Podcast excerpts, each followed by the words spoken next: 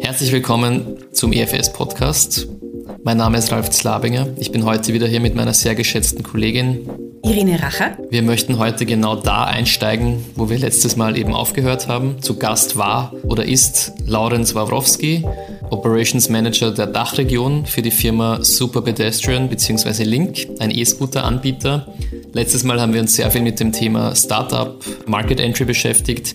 Diesmal wollen wir uns ganz auf das Thema Produkt, Kunden, dynamisches Marktumfeld konzentrieren.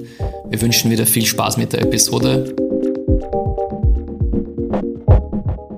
hast davon gesprochen, dass alle zwei Jahre neue Innovationen oder neue Geräte rauskommen. Wie funktioniert denn Innovation bei euch? Weil ihr seid ja auch als Spin-off von, vom MIT. Mhm. Würde mich auch interessieren zu sagen, habt ihr eigene Innovationsabteilungen oder arbeitet ihr noch mit den Unis zusammen, mit der Wissenschaft? Ähm, wo kommt die Innovation her?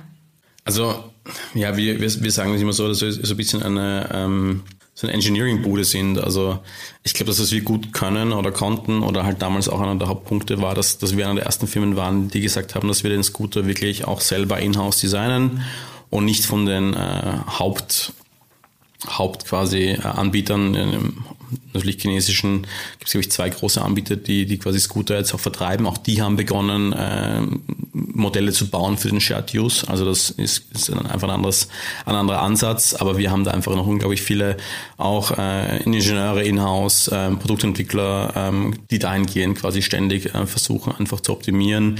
Äh, Innovation bei uns ist aber auch nicht nur in-house, sondern wir haben zum Beispiel auch letztes Jahr in Kalifornien ein, ein Startup um einen relativ hohen zweistelligen Millionenbetrag äh, gekauft, die quasi damals, glaube ich, also immer noch die Foundation ist für diese Technologie, mit der wir aktuell äh, versuchen, uns zu differenzieren, Pedestrian Defense wo man einfach sagt, dass man durch äh, Sensorik, das ist glaube ich so der heilige Gral, an dem gerade alle E-Scooter-Anbieter arbeiten, äh, wer schafft es wirklich als erster zuverlässig Gehsteigfahren zu verhindern, äh, richtiges Parken zu ermöglichen.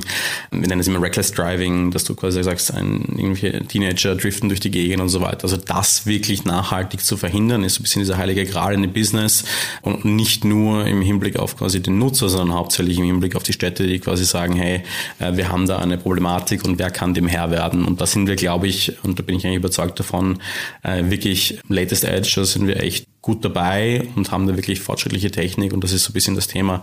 Also wir sind da hardware-technisch extrem gut, glaube ich. Äh, software-technisch werden wir stetig besser, aber wir sind jetzt nicht die, äh, die Marketingmaschinerie, die viele sind, die quasi einfach sagen, ich kaufe ein Produkt auf der Shelf, jeder das gleiche und ich differenziere mich durch eine App mit Features und so weiter. Also ich habe es auch gelernt, das kennen wir auch in der, Beratung, äh, jeder Feature Request ist ein unglaublicher Lift und Aufwand und äh, du kämpfst um jede Ressource. Ich muss äh, tagtäglich für irgendwelche Feature Requests äh, Business Cases durchrechnen, um die irgendwie zu rechtfertigen weil natürlich auch extrem viel Feedback aus, wir sagen es immer, aus dem, aus dem Ops-Bereich, also aus den Leuten, die underground sind und irgendwie die Scooter quasi vertreiben. Aber das ist äh, unglaublich aufwendig und wirklich, äh, ja, gar nicht so einfach. Und wie, wie funktioniert da euer Prozess? Also du hast das erwähnt. Hast du auch selber Ideen, die du dann direkt praktisch an Engineering weiterleiten kannst? Ist schon irgendwas angekommen im Produkt, das von dir kam? Auf jeden Fall. Also ähm, ich, ich war da immer, also ich habe nie eigentlich nur diesen, diesen einen Job gemacht, für den ich da eigentlich angehaut wurde, sondern war halt immer, ja, ich glaube wahrscheinlich das, was man sich da irgendwie, glaube ich, immer wünscht, dass die Leute relativ viel Ownership selber reinbringen. Ich, ich brenne für die Firma und das Produkt. Stehe eigentlich dauernd bei einem äh, Produkt- und Hardware-Engineer, also auf der Türe quasi auf der Matte und reg mich über das und das auf, das funktioniert nicht, äh, bringt Feedback von den Kunden äh, von A nach B und das äh, ist aber ganz cool und auch wirklich, ja, das habe ich immer früher erzählt, aber es ist immer noch ein, ein Thema, warum es so viel Spaß macht. Erstens, etwas so Greifbares zu haben, also wirklich so tangible wie ein E-Scooter, der auf der Straße steht, mit dem all deine Freunde fahren und deine Bekannten und Verwandten und irgendwie zum 15. Mal irgendwas in der Zeitung sagen kannst. Ich meine, das ist eh lächerlich am Ende des Tages, aber es ist auch ganz cool. Und äh, da irgendwie was zu haben, was wirklich greifbar ist. Und zweitens, was ich angesprochen habe, dieses Thema äh, Verbesserungen einzubringen. Also einige Thematiken, beispielsweise hatten wir am Anfang eine, so, eine, so eine lange äh, Start-Right-Checklist, die durchgegangen ist und immer stecken geblieben ist, weil das Ingenieure so cool fanden, wenn wir den Leuten sagen, Batterie überprüft, Temperatur überprüft, was auch immer, wir haben gemerkt, das ist einfach vom Userflow nicht äh, praktikabel und wir haben dann gesagt, okay, bitte ändern wir das irgendwie und haben uns jetzt auf einen deutlich schnelleren Start-Right-Flow äh, geeinigt. Diverse Features, diverse Pässe, die eingebaut werden und so weiter. Also da ist unglaublich viel, was du beeinflussen kannst und vor allem, wenn du es schaffst, das irgendwie zu argumentieren, vor allem äh, businessplanmäßig, was ist der was ist quasi der echte Impact, ähm, bottom line, äh, dann hast du extrem viele Möglichkeiten. Mhm. Ich muss gerade an Drive Now denken, wo ich jedes Mal gefragt werde, ob das Auto sauber ist zu meinem Vergnügen sozusagen und mich nervt diese Frage so unglaublich, weil, weil ja, vielleicht einmal von 100 Fahrten war es dreckig, dann hätte ich vielleicht, ich hätte mich wahrscheinlich auch nicht beschwert, das wäre mir egal gewesen. Keine Ahnung, aber ja, es ist, vielleicht bin ich der Einzige, weil dieses Feature gibt's nach wie vor, so ich seit Jahren. Ich möchte auch gleich auch noch mal auf das Thema zurückkommen, das du vorher schon erwähnt hast, wenn wir da ein bisschen vielleicht ins Detail gehen können, wenn, wenn du da darüber kommunizieren darfst nach außen. Was ist jetzt mit diesem Sensorenthema? Was könnt ihr da, was andere nicht können? Was bedeutet das genau? Es ist eigentlich relativ einfach und ich kann auch darüber reden, weil wir es alles schon veröffentlicht haben. Es gibt so ungefähr, glaube ich, aktuell zwei so Hauptwege, die die Anbieter versuchen zu verfolgen. Einerseits ist es quasi äh, der Versuch über, über Vision, also über eingebaute Kameras mehr oder weniger zu erkennen, ob der Scooter richtig steht, ob der Scooter richtig fährt. Wenn das Licht angeht, ja. Ähm, wie das zum Beispiel Tesla aktuell macht, die gesagt haben, wir, wir, wir steigen um von äh, auf, auf drei äh, Techniken wie äh, Radar, LIDAR und, und, und Vision, äh, um das zu vereinfachen und sagen, okay, kostentechnisch macht es einfach Sinn, auf Vision umzusteigen. Äh, das Problem ist, dass ähm, E-Scooter-Anbieter oder auch die Startups, die sie aufkaufen, äh, nicht die gleiche Engineering Power und Kapazität haben, was Vision angeht, wie ein Tesla zum Beispiel. Das heißt, ähm, wir glauben, dass das Vision einerseits teuer ist, andererseits, ich meine, Kameras werden immer billiger, das wissen wir alle. Trotzdem äh, ist das einfach ein Punkt, der in dem Shared Use, das Gute ist unter Wasser, das Gute wird herumgeschmissen etc., kaputt geht und teuer ist.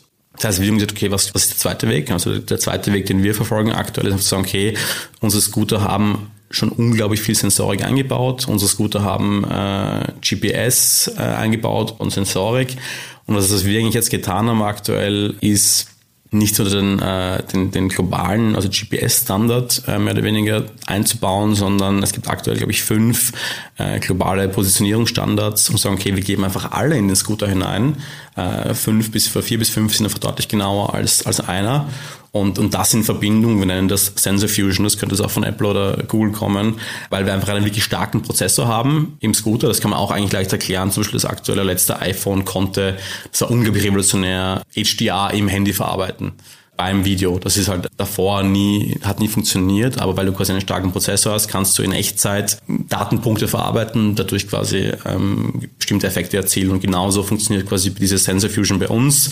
Du hast quasi Tilt-and-Shift-Sensoren, du hast quasi Neigungssensoren und Beschleunigungssensoren und alle möglichen Geschichten. Du hast ein Mobiltelefon, du hast diese Positionierungsstandards und wenn du die alle verbindest, äh, kannst du da quasi einfach deutlich äh, höhere Genauigkeit erzielen um zu wissen, wo das Gute steht. Und das heißt in dem Fall von GPS, dass im besten Fall, glaube ich, zwei, drei Meter sind. Das sagen wir alle quasi, dass die, dass es so als Militär uns nicht mehr erlaubt, aber ich weiß nicht, ob das, ob das wirklich stimmt, aber in Häuserschluchten bei schlechtem Wetter, tatsächlich ist GPS unglaublich beeinflusst von Wolken, ähm, Wetter und so weiter, bist du oft bei 20 bis 30 Meter. Und damit kannst du halt keiner Stadt vernünftig erklären, wo der Parkplatz ist, ähm, dass du das wirklich verhindern kannst oder dass äh, am Gehsteig gefahren wird. Ähm, und was wir aktuell können, ist wirklich auf wenige Zentimeter genau, durch diese Verbindung aller Sensoren, auf 5 bis 15 Zentimeter genau. Wir haben das schon vorgestellt in Wien vor, ich glaube, zwei Monaten um es einfach technisch auch zu erklären, ist das möglich und wir können das abbilden, äh, ist aber natürlich trotzdem ein unglaublicher Aufwand, was das Thema quasi ähm, des Mappings angeht. Das heißt quasi wirklich zu gewährleisten, dass jeder Gehsteig der Stadt äh, eingearbeitet ist in, dieser Thematik, ist schon relativ komplex. Äh, da ist wahrscheinlich auch, ehrlich gesagt, Vision in dem Sinn vielleicht sein Vorteil von Vision, weil die kann quasi immer damit arbeiten, wobei sie es auch nicht so zuverlässig tut, wie, wie, wie oft behauptet wird. Also wir glauben immer noch da am richtigen, am richtigen Weg zu sein und, und, und sind gerade dabei, in den Städten, wo wir starten wollen mit dem Thema Pedestrian Defense, ähm, mal die wichtigsten äh, Wege und die neuralgischen Punkte einzuarbeiten und sich dann quasi nach und nach Stück für Stück vorzuarbeiten. Das heißt, wenn ich es richtig verstanden habe, der Sensor muss sozusagen die Umgebung scannen und muss dann mit einem, mit einem Bild, das er von der Stadt hat, scannen und überprüfen, ich bin jetzt genau da und deshalb darf ich nicht auf dem Gehsteig. Du hast gerade irgendwie alle Technologien vermischt. Okay. Was wir tun, ist mit vorhandenen Sensoren, aber auch noch mit äh, erweiterter Sensorik zu ermitteln, wo der Scooter steht. Und der Scooter, was der Scooter dann tut, ist quasi mit der, das ist bei uns auch relativ speziell, mit der am Scooter abgespeicherten Karte seine Position zu vergleichen und dann quasi einfach zu entscheiden, ist das gerade korrekt oder nicht. Beispielsweise können wir auch sagen, du hast eine Einbahnstraße eingespeichert und der Nutzer bewegt sich gerade in die falsche Richtung von der Einbahnstraße. auch hochgradig komplex, weil du hast äh, Fahrradwege, die gegen die Einbahn gehen und so weiter. Das musst du alles anarbeiten. Aber im Grunde funktioniert das und du kannst auch äh, theoretisch ähm, erkennen, ob jemand über eine Stopptafel drüber fährt. Wenn jemand quasi bei einer Stopptafel, die in der Karte eingemappt ist, nicht lang genug hält, kann man da gewisse ja, Maßnahmen setzen. Wobei das ein unglaublich, wieder ein unglaublich anderes da macht man auch eine Pandora-Box ja, auf. Ich wollte gerade nachfragen, man darf ja seine Kunden nicht bestrafen in dem Sinn, sondern muss sie echt positiv beeinflussen, natschen. Habt ihr da Ideen? Wunderbar, danke, dass du Nudging, danke, dass du Nudging sagst. Nein, also es geht, es geht genau in die Richtung. Ähm, wir, wir wollen vor allem äh, am Anfang durch positive Anreize versuchen, den Nutzer zu, zu irgendwie erziehen. Das äh, gibt es diverse Theorien, warum das besser ist. Ähm, wir machen das jetzt schon mit incentivierten Parkplätzen, zu sagen, okay, du parkst dann Scooter richtig an dem und dem Parkplatz, du bekommst äh, fünf Minuten äh, Fahrguthaben quasi für die nächste, für die nächste Fahrt gut geschrieben. Also das ist so dieser, dieser Klassiker. Was wir jetzt machen wollen, in dem Kontext ist eine Art äh, User Score zu generieren, wie es das schon gibt bei irgendwie damals glaube ich Drive Now, dass du irgendwie einen äh, Sustainability Score hast und so weiter, der irgendwie nie was gebracht hat. Aber wir wollen in dem Kontext sagen, okay, wenn du das ist alles im normalen Rahmen, wenn du nicht äh, 15 Mal driftest oder über den Gehsteig drüber springst oder auf einer Fahrt zwölf Stopptafeln überfährst und so weiter. Das ist natürlich alles äh, modular einbringbar. Also wir, das ist so neu, dass wir sagen, wir müssen eigentlich mit den Städten zusammenarbeiten und fragen, was wollt ihr? Äh, wir können das und das. Was wollt ihr? Was macht da wirklich Sinn umzusetzen? Aber am Ende des Tages wollen wir, dass quasi Nutzer für ihr gutes Fahrverhalten, für richtiges Abstellen äh, etc. eigentlich belohnt werden. Das heißt, wir sagen, okay, ähm, der Nutzer ist richtig gefahren, du bekommst für die nächste Fahrt 15% Rabatt. Also das sind alles Thematiken, die man sich äh, überlegen kann und die umsetzbar sind. Und das ist das Coole, das funktioniert jetzt schon. Das ist, glaube ich, auch, was erzähle ich mir in den Städten, unglaublich spannend, weil es so eine schnelllebige Industrie ist. Äh, mit so viel Technologie kannst du sehr viele der aktuell vorhandenen Problematiken relativ bald äh, wirklich lösen. Und äh, das ist vielleicht realistischer, als zu sagen, in fünf Jahren haben wir nur autonome Autos, die herumdüsen und fahren. Also es ist echt Sachen, die funktionieren. Ähm, Zwischenfrage, das heißt, du, die Zusammenarbeit mit der, mit der Stadt Wien in dem Fall oder mit der Stadt generell, mit den Gemeinden, äh, funktioniert auch so, dass es das Produkt weiterentwickelt und die Technologie hinter dem Produkt weiterentwickelt? Ich würde sagen, äh, die Einflüsse von Städten ja. In, in einigen Städten arbeitest du eng zusammen mit der Stadt, in anderen nicht. Das ist natürlich auch immer wettbewerbsrechtlich relevant. Das kann nicht ein Anbieter quasi mit einer Stadt äh, zusammenarbeiten und die verfolgt dann nur die Technologie, die jetzt ein Anbieter hat. Das ist natürlich in dem Kontext irgendwie als keine Ahnung, Monopolstellung sondern nicht erlaubt. Aber natürlich ist das stark davon beeinflusst, was ich auch vorher sagen wollte.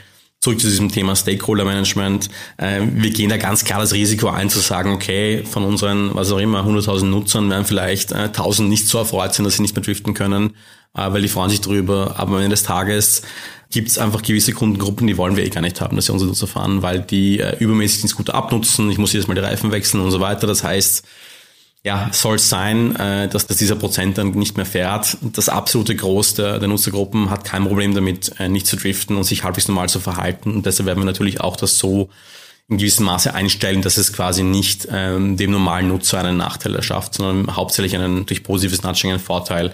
Äh, auch lustig zum Beispiel, was auch machbar ist, zum Beispiel zu erkennen, ob jemand, ähm, weil du einfach Muster übereinander legst, ob jemand äh, betrunken ist.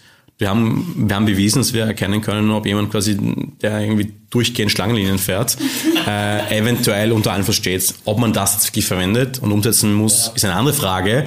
Aber es ist einfach spannend zu sagen, was quasi in Zukunft alles technologisch möglich ist. Es ist, glaube ich, wirklich vergleichbar. Ich, ich bringe oft diese Analogie zu Tesla, aber bei Tesla, wenn du äh, den Autopiloten fünfmal falsch verwendest, ist halt für die Fahrt nicht mehr verfügbar. Und das sind so ähnliche Punkte. Also ich glaube, da wird sich viel tun und, und vielleicht nochmal, es gibt keine große Angst, dass er ganz stark Big, Big Brother-mäßig eingegriffen wird, aber man muss irgendwie einen, äh, glaube ich, einen Kompromiss und einen Konsens finden, dass man quasi sagt, okay, langfristig äh, sind diese Scooter keine Qual für die Leute und dieses eine Prozent, diese schwarzen Schafe, die da dauernd Probleme bereiten, das sind wirklich nicht viel mehr. Die meisten Nutzer wollen sich langfristig gut verhalten, ähm, sondern dieses kleine Prozent kann man irgendwie dann doch bewegen, sich richtig zu verhalten. Ja.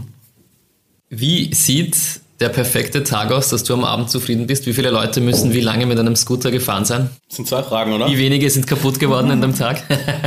Überhaupt, wie viele gehen kaputt? Also reckless Driver. Ja, wir wissen, wir wissen ganz klar, das ist eine Sache, die man sich gewöhnen muss, dass du in einem, in einem saisonalen Business bist. Also Ja.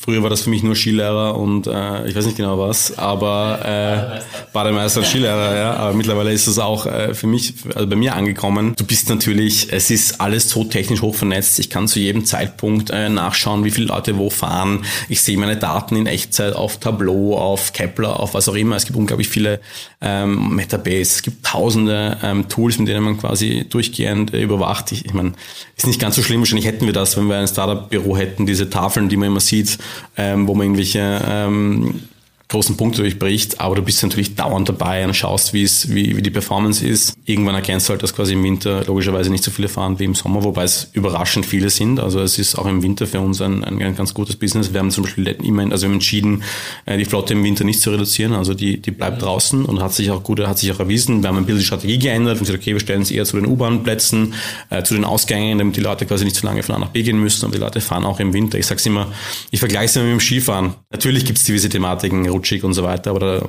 schalten wir die Flotte auch zum Beispiel aus. Also wenn es schneit oder regnet, ähm, entscheiden wir uns auch immer wieder dazu, äh, die Flotte quasi kurz zu disablen quasi. Also das ist auch, das ist auch in gewissem Maß eine Erwartungshaltung der Stadt, nicht vorgegeben, aber wir wollen natürlich jedes Risiko ähm, minimieren.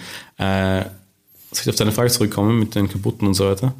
Ja, bitte. Ja, ja auch. Ähm, ich überlege gerade, ob ich noch eine weitere Frage stelle mit, mit Sicherheit, weil ich sind nicht mhm. die Scooterfahrer sehr anfällig für ganz verrückte Verletzungen. Ich habe nicht einmal einen Helm auf, oder? Und das irgendwie, wie viel geht kaputt an Mensch und an Maschine? Am Menschenmaterial. ähm, es ist tatsächlich relativ äh, schwer, das, das zu, zu erarbeiten. Äh, wir sind auch ständig im Austausch mit äh, gewissen Gruppen wie dem VCÖ und so weiter. Äh, aktuell oder bisher wurden E-Scooter-Unfälle zum Beispiel in die gleiche Kategorie wie E-Bikes gestellt. Also es ist dann relativ schwer, äh, die Statistiken zu dissektieren, irgendwie zu erfahren, was wirklich passiert. Ähm, tatsächlich hält sich es aber, glaube ich, auch in Grenzen. Also wir, wir haben in Wien jetzt schon deutlich über eine Million Fahrten gehabt.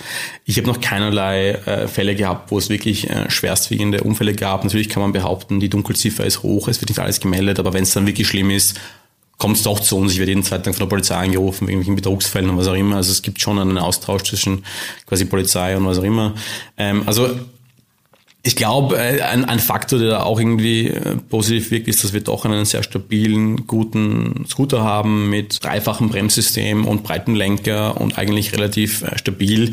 Ähm, natürlich haben wir kleinere Räder als ein Fahrrad und man kann auch behaupten, dass jemand, der täglich Fahrrad fährt, tendenziell sicherer fährt als ein E-Scooter-Fahrer, aber äh, ich, ich glaube, also die, die, sagen wir so, die, die, die Beweislage ist aktuell schwierig.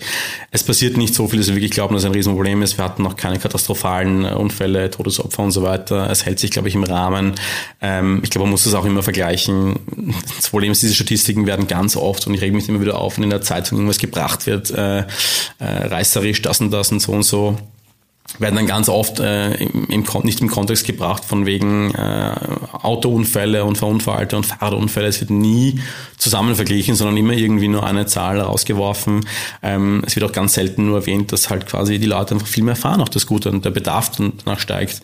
Aber ich glaube, das Allerwichtigste in dem Kontext ist, ist eigentlich zu sagen, dass das eine Frage der Infrastruktur ist. Also äh, um sichere Fahrradwege und äh, E-Scooterwege zu garantieren, muss man einfach am Ende des Tages die Infrastruktur verbessern. Sagen wir halt ganz oft, äh, dass wir da auch eine Art Enabler sind. Also wenn du einen Bedarf schaffst, durch E-Scooter, durch Fahrräder, dann, dann muss sich auch irgendwann die Infrastruktur dementsprechend anpassen. Und ich glaube, äh, jede Stadt, die da eigentlich ähm, Veränderungen umgesetzt hat, hat gemerkt, dass das langfristig äh, fast ausschließlich positive Effekte hat. Also du hast mehr Konsum, du hast äh, glücklichere Leute, du hast bessere Luft, du hast einfach so viele positive Faktoren, dass man äh, sich wahrscheinlich zukünftig dafür entscheiden muss, einfach dem mehr Platz zu geben.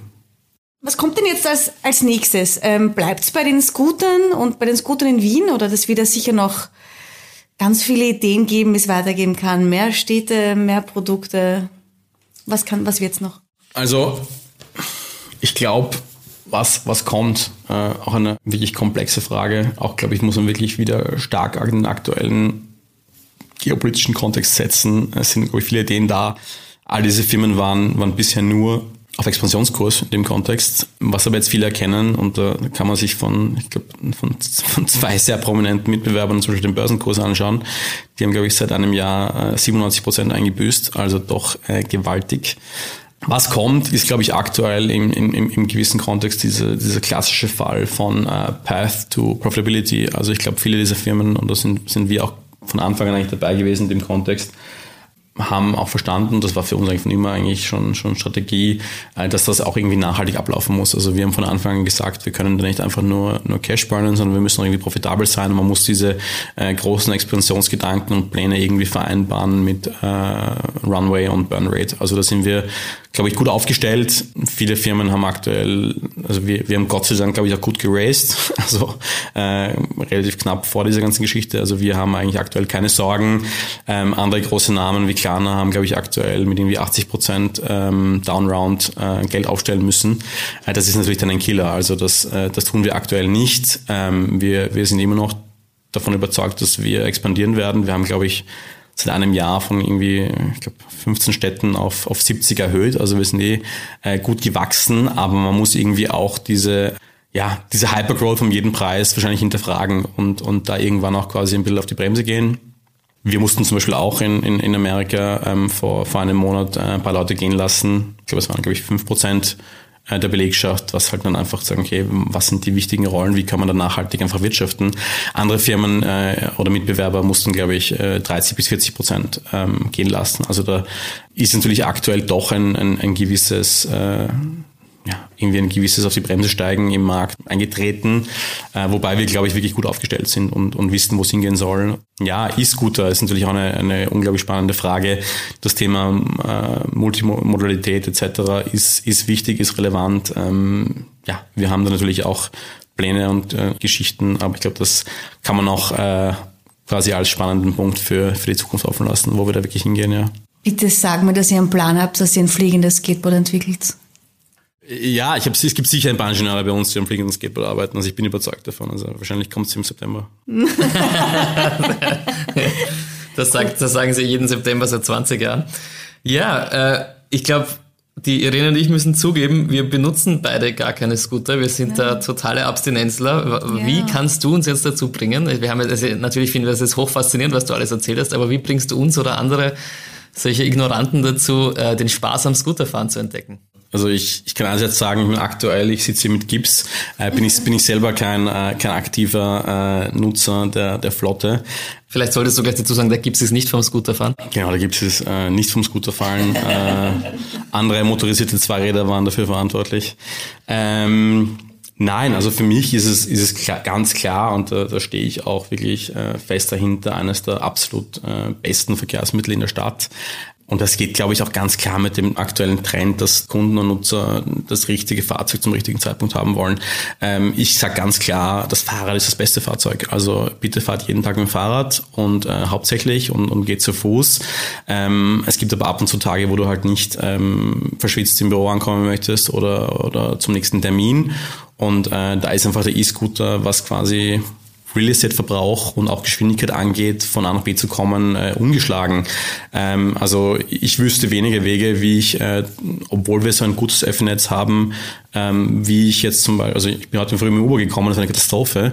Ähm, Ride-Hailing funktioniert gar nicht mehr, in, also sozusagen. Ähm, ich finde den E-Scooter, der hat mir wirklich ganz oft ähm, sozusagen den Arsch gerettet. Also wenn ich von A nach B muss, ist es doch wirklich eine unglaublich effiziente und schnelle Fortbewegungsmaßnahme oder Mittel, Fortbewegungsmittel. Ähm, ich weiß auch, dass ein E-Scooter hierher wahrscheinlich circa ein Viertel vom Uber gekostet hätte. Also äh, und relativ relativ äh, nah am, am Preis eines äh, öffentlichen Einzeltickets. Logischerweise kann man sich nicht vergleichen mit einem 1 Euro am Tag äh, Ticket, das wir alle wissen, oder oder ja oder Jahresticket, Klimaticket, die ja ganz klarerweise unglaublich äh, subventioniert sind. Also wir wissen also, das Klimaticket müsste in Österreich circa 4.000 bis 5.000 Euro kosten, wenn es äh, auf einer gewissen Preisrealität oder Preislogik aufgebaut wäre. Genauso sind die Wiener Linien.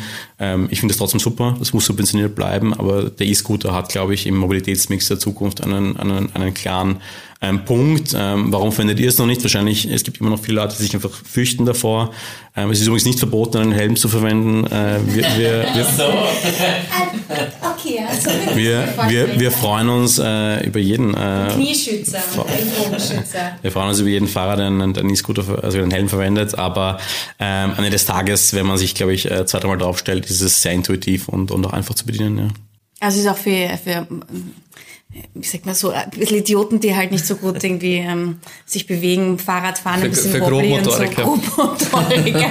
ein geeignetes. Ich glaube, es ist auch für Grobmotoriker ein geeignetes äh, Mittel. Man muss die gleichen äh, Regeln beachten. Äh, nasse Schienen sind immer blöd, aber ähm, es ist äh, doch eigentlich, glaube ich, ein sehr gutes Fortbewegungsmittel und wird auch also ich glaube, es ist here to stay. Ich glaube nicht, dass wir in 15 Jahren da sitzen werden und sagen, es gibt gar keine mehr.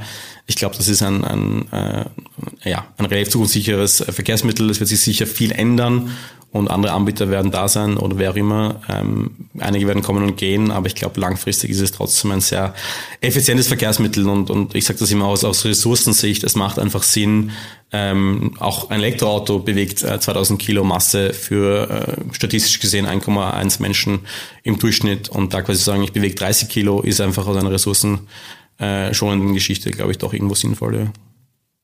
Gut, dann wollen wir dir noch eine letzte Frage stellen. Ähm, du, du hast als Operations Manager begonnen, jetzt bist du General Manager Dach. Ähm, wie geht's jetzt weiter mit dir? Wie, wo siehst du deine nächsten Schritte bei Link im Unternehmen? Ja, auch eine, auch eine wirklich gute Frage. Also bis jetzt war es ein, ein sehr spannender Weg und äh, macht mir noch immer unglaublich viel Spaß. Ich glaube, es geht da jetzt nicht wirklich um, um meinen persönlichen Weg da jetzt in, dem im Kontext. Also es, es zeigt sich auch bei uns in der Firma, dass wenn du ähm, wenn du dich bemühst und, und auch gut performst, dass da eigentlich äh, alles offen ist. Also da gibt es, glaube ich, genug Wege, um da seine Rolle zu finden. Aber tatsächlich, glaube ich, wird es einfach spannend, wo die Industrie hingeht und wo wir sind in zwei Jahren. Und ähm, dann wird sich der Rest ähm, ergeben. Aber aktuell habe ich noch viel Spaß in meiner Rolle, bin äh, jetzt noch, äh, habe noch ein, soll ich sagen, ein, ein relatives Greenfield an Wachstumsmöglichkeiten in, in diesem Dachkontext und da glaube ich, gibt es noch viel zu tun. Dann wünschen wir dir weiterhin eine unglaublich äh, steile Lernkurve. Ganz viel Spaß und viel Erfolg. Und wollen uns sehr bedanken, dass du bei uns ja. warst. Das war wirklich ein super spannendes Gespräch. Vielen Dank, das war super. Danke. Ciao. Ciao. Wir hoffen, ihr fandet die Folge mit Laurenz Wawrowski genauso spannend wie wir. Wir haben es wirklich sehr genossen, unseren alten Kollegen wiederzutreffen und uns mit ihm so ausführlich darüber zu unterhalten, was gerade so los bei ihm ist. Kennst du jemanden, der gut zu unserem Podcast passen würde oder möchtest du selbst mit deinem Thema bei uns Gast werden?